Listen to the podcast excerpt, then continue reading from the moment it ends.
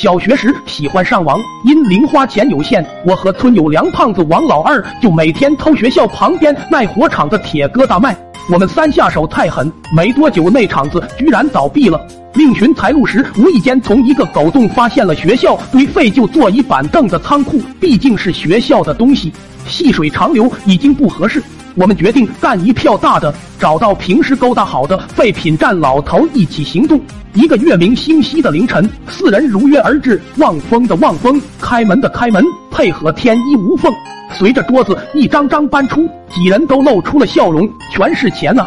脑海里开始幻想起以后从网吧贫民区搬到 VIP 的日子，这边玩游戏，那边翘个二郎腿，手一招，服务员来杯可乐，加冰。高兴过头，梁胖子一个没注意，撞倒一张正受力的桌子，随着连锁反应，顶上的桌子跟多洛米骨牌似的哗啦啦往下翻。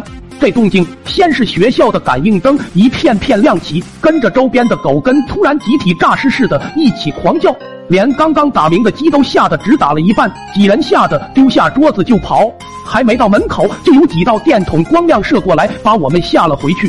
鸡贼的废品站老头眼看风紧，三轮车轰鸣一声，冒起漫天黑烟，突突突跑了。来时都是兄弟。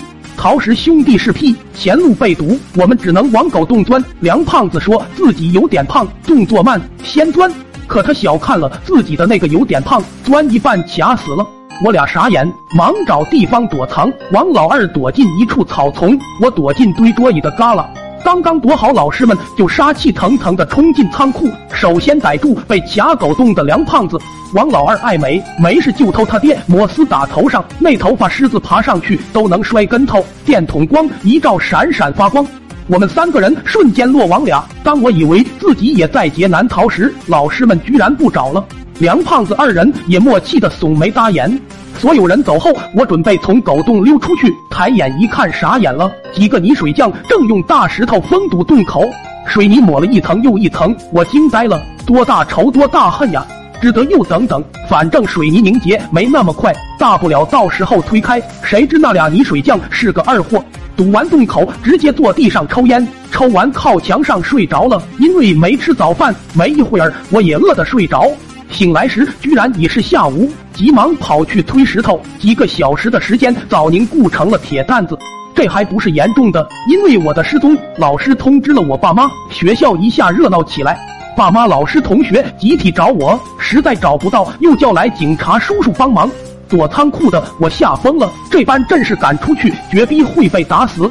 我连续躲了三天，他们急疯了，我饿疯了，甚至在屋子里跟耗子抢吃的。第三天晚上，我终于受不了了，哪怕是腿被爸妈打断，也要出去找到根钢筋，就去撬仓库铁门。开门的动静惊动老师，我以为他们看见我会是熟悉的一顿数落，然后安排我吃饭。谁知他们见我跟见了鬼似的，随着一声尖叫，有的跑，有的逃，有的对我丢砖头。